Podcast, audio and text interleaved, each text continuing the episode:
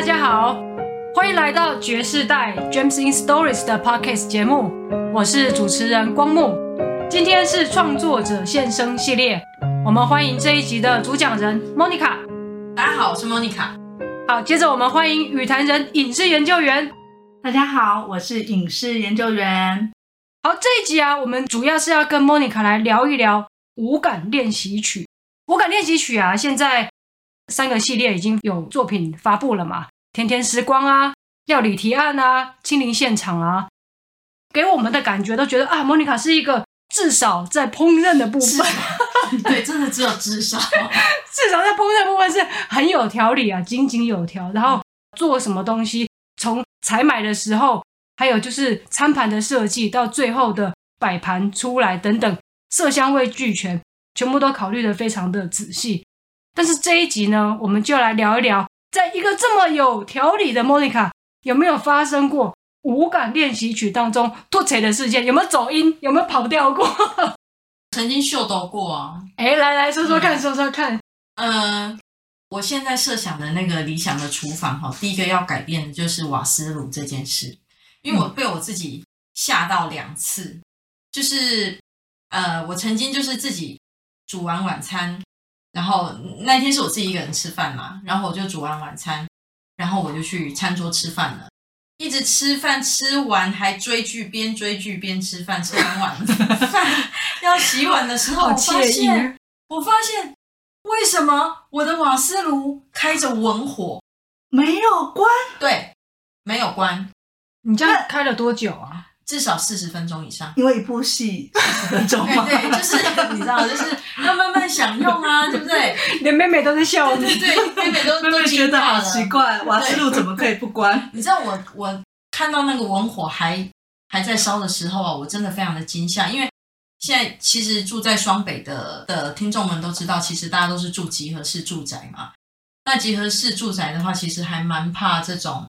万一失火啦，或者是那个，其实都伤害的不止自己而已，可能会影响到非常多人。所以我向来自己都非常的重视这方面的安全。可是当我自己发现，诶，我自己也出贼这么严重的时候，我一度想说，我是不是老人痴呆？然后我就在想说，我一直在回溯我刚刚的所有的流程过程，到底哪里出错了？可能就是太饿。可能是那部戏太好看了。没有，我是坐下来才点开剧的嘛。那就是太饿，是的，太饿。没有，然后我就我就那那个是那一次，就是应该是我在空调到最后的时候，不要让它 overcook，所以我就把火转小，哦、转到最文火的地方。那文火就是听众知道吗？就是关到最小，然后它会有短短短短的火焰这样子，然后。我就把它煮到尾声的时候，我希望它不要过度的烹调，所以我就把它转到小火。然后我可能转过身去琉璃台做了一些事情之后，然后我就拿着碗盘把锅子里面的东西盛装出来。盛装出来之后，我就忘了把火关掉了，因为我以为你已经关了，已经关火了。也有可能你老花，你没有看到那个火苗。对，对，是的，我就把它端上桌，我就吃饭了。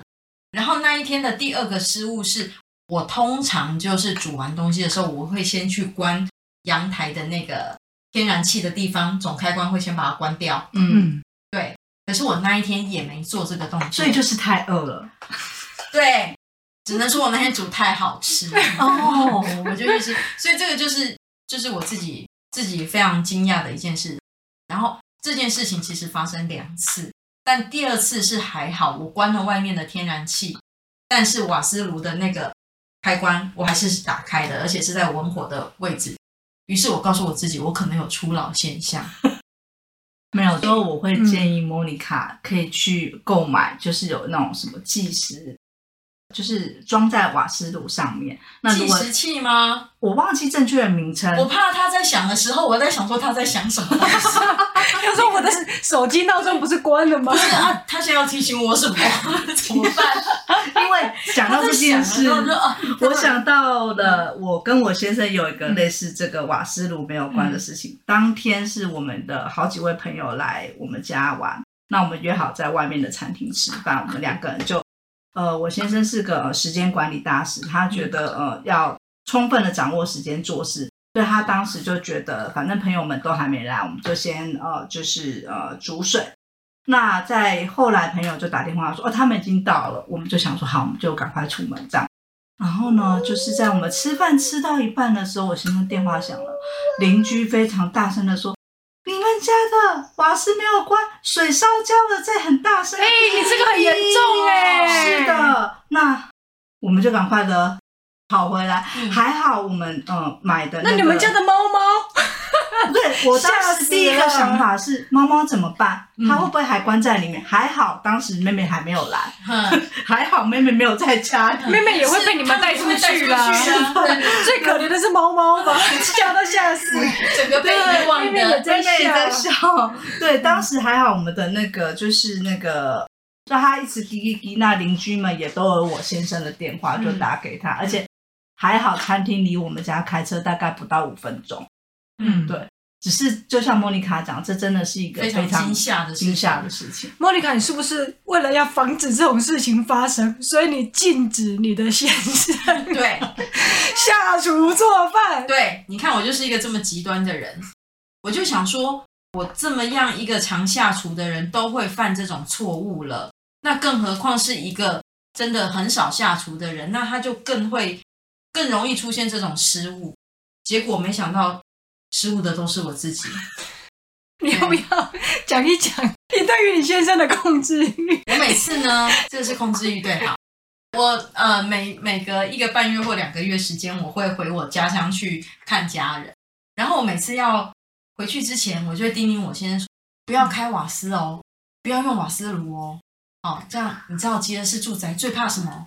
你知道哈，好，不要用哦，不要用。好，可是呢，我一方面又是矛盾的，我就会想说，哎，那万一他真的有时候真的肚子饿，可能想要煮碗面吃的时候，哎，家里还是要有一点青菜吧。于是呢，我近期我回家乡之前呢，我就前一天去买了一包蔬菜，把它冰在冰箱。我想说，哎，他真的就是需要煮一碗面的时候，至少有个青菜嘛。那厨房里面就是。那个冰箱里面也有一些其他的食材，它可以使用这样子。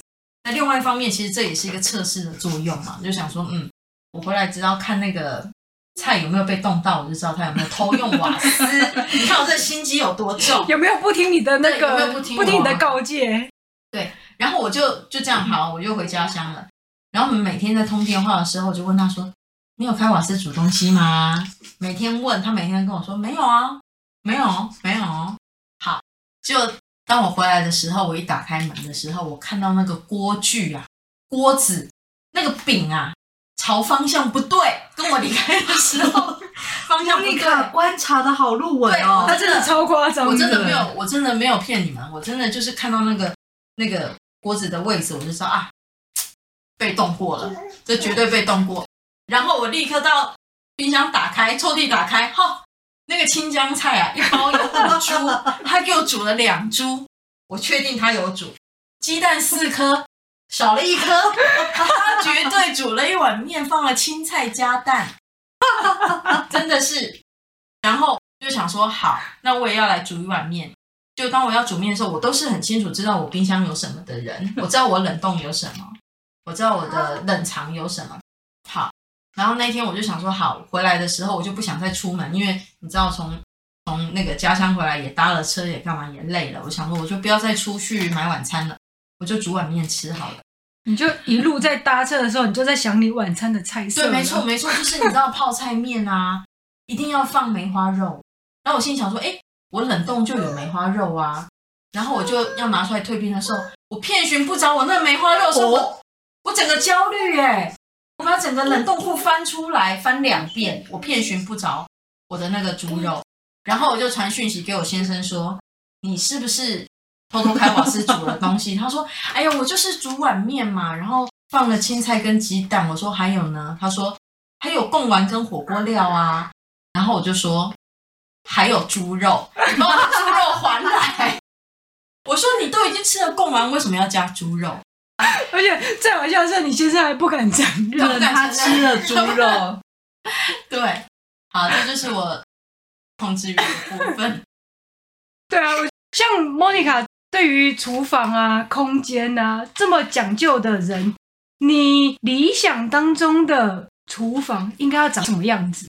哦，我自从被我自己吓到两次那个瓦斯炉没有关之后，我决定将来在设计厨房的时候换成电金炉，就是可以控时，嗯、就是可以控制时间跟控制温度，或者是它空烧多久自己会断电的那一种。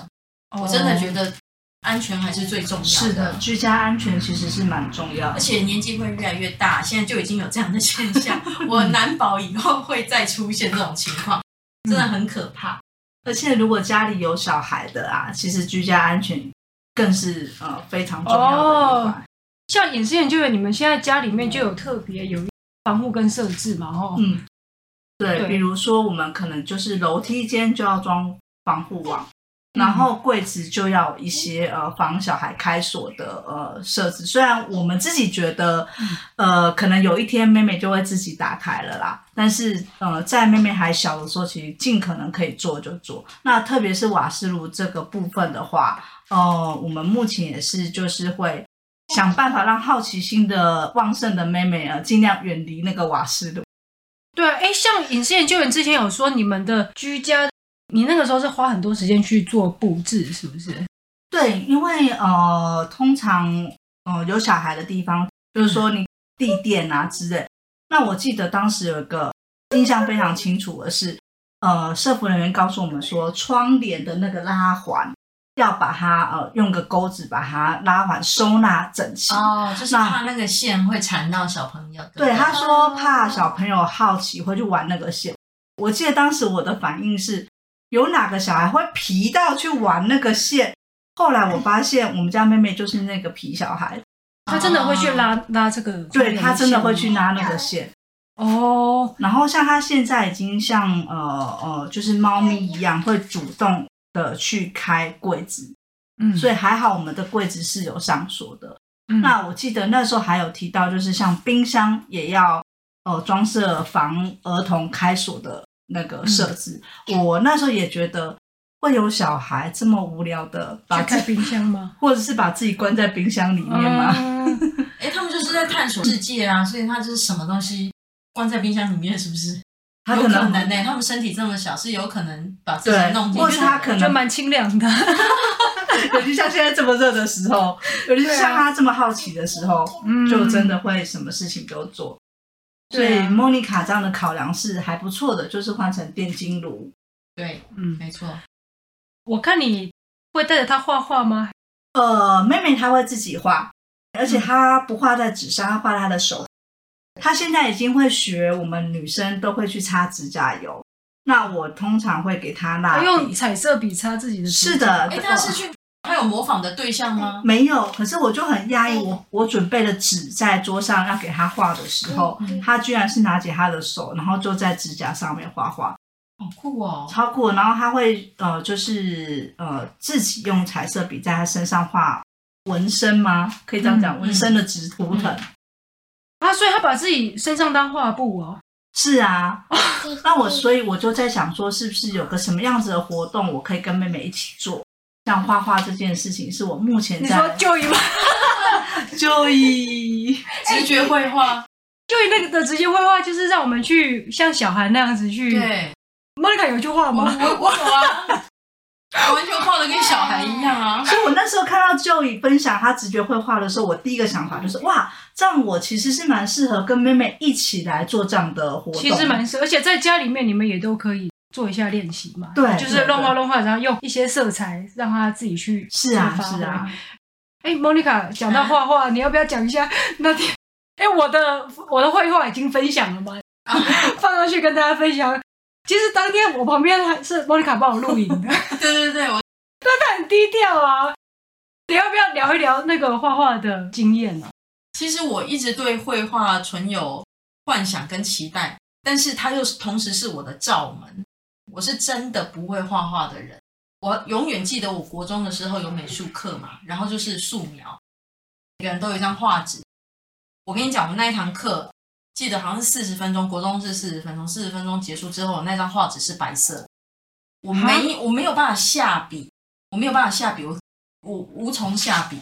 所以当 Joy 的那个直觉绘画课程的时候，其实我一方面很期待，一方面有点抗拒，因为我很怕呈现国中时候那种结果。就是我心里想说，嗯、那就要看 Joy 的功力了，让我下笔的那个功力了。我想说，我有点害怕，有点抗拒，可是又有点期待。好，终于还是就是鼓起勇气跟光木一起去了。然后那一天，Joy 就说：“嗯，那就随性的，就现在你先纸上先铅笔先随便乱画。”我心里想说，乱画是不是乱画？我就是真的乱画了，我就放胆乱画。没想到在 Joy 的慢慢的引导之下，我那天还是有成果的。对啊，还不错啊，还不错，欸，而且就也很很称赞你的配色哎。啊，配色是可能还可以啦，但构图就就是真的是不会啊，我觉得还蛮有创意的。我觉得你们是好人。哎，你你说说你先生啊，他逮到机会吐槽你。我就回去的时候，我就跟他说：“你看，你看，你看，这是我画的。”他说：“哎，请问你画这什么东西？”我说：“你不要问这种这么外行的话，什么叫画这什么东西？这叫直觉绘画，我也不知道我画什么东西，所以才是直觉啊。”对，我就说，我就义正言辞跟他说。画画是一个过程，不是结果，所以你不要问我这是什么。我很会讲，对啊。然后他看到你的那个图，他有说什么吗？他说：“你为什么要画一个无限大的这个符号？你是不是不知道要画什么？”我就是说，你不要这么一语中的。对，我不知道要画什么。你说我皮一点，就跟他说：“我画我对你的爱无限大，啾咪哦，哦，甜蜜的告白，哦、真的是啾咪。”但他下一句又接着说：“那你还是去好好的学一学，好不好？不要这样子画出来，这是这什么东西？” 你先生是对于你呃盯着他吃掉猪肉这件事情的复仇吗？我我觉得有可能侠怨报复。对啊，我觉得。不管是绘画啦，或者是我们刚才讲的，就是料理嘛，还有一个空间，比如说一个厨房的一个空间，就是我们在泛指五感，五感的延伸嘛。对对对，对啊，你是对美感是很有想法的，讲一下你理想当中居住的空间跟环境好了。比如说它是一个呈现什么样子的风格，然后可以让你在这个空间里面可以尽情的去做你的创作。不管是料理方面的，或者是文字上的，或者是绘画色彩上面的。虽然我刚刚讲说我不会绘画，我是想要努力去把自己这方面的能力培养起来。知道我自己缺乏，所以我会想要努力的去部分培养起来。我自己梦想中的居家环境呢，我觉得房间不用很大，因为它就是一个睡觉休息的地方。然后我希望公共空间是很大。然后我希望有一个大的厨房跟餐厅的空间。那一来就是因为我本来就对料理跟这个餐具这个方面很有兴趣，所以呃有大餐厅跟大厨房当然就是一个梦想之一。其实我也偷偷幻想过有一画画的架子。所以你其实还是很有画画的，没有，所以我兴趣的嘛。我先生就叫我去好好的去学一学，嗯、不要那乱画。那不是乱画，那叫做直觉直觉绘画。对对对对对。其实我我有那样的设想，然后再加上这一次去参加了 Joy 的这个课程之后，我发现啊，其实真的也不要给自己设限太多了。嗯。然后让自己可以抒发自己的心情。嗯。隐世研究员是看到是看到 Joy 的直觉绘画系列，阅读的感感觉。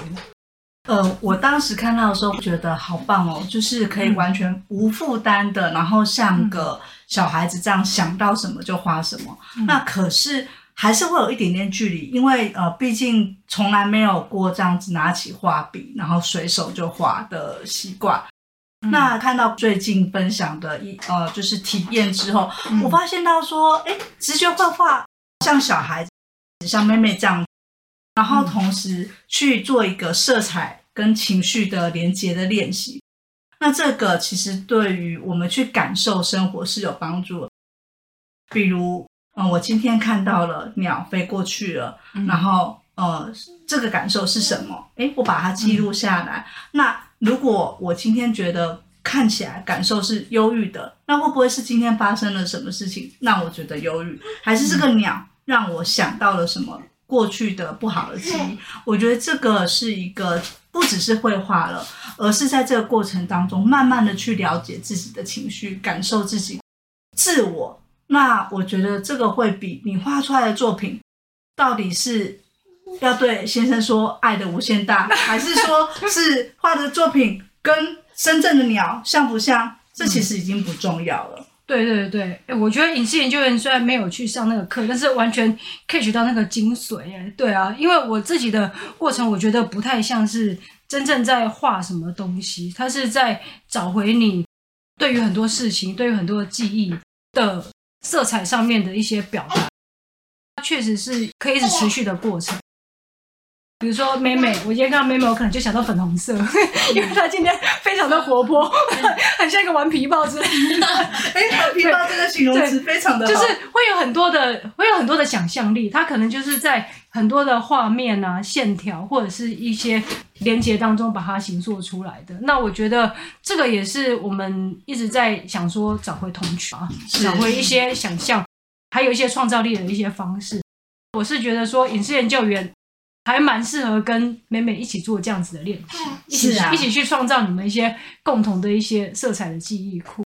刚刚光幕的这样的连接让我想到，或许我可以每天记录今天美美让我想到了什么。你不用想的很复杂，你就只要讲说，哎，她今天给你什么颜色？比如说她让你觉得很开心，觉得很欢乐，那你可能就会用什么样子的颜色去去谈它。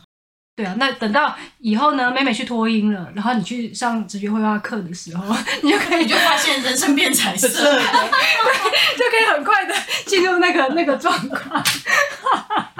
对啊，那我们也很期待之后的 Monica 做五感练习曲的一些延伸啊，就不只是在料理的部分，它可能还有一些空间。好。好，那我们就分享到这边，谢谢大家的收听，我们下次见，谢谢，拜拜，拜拜。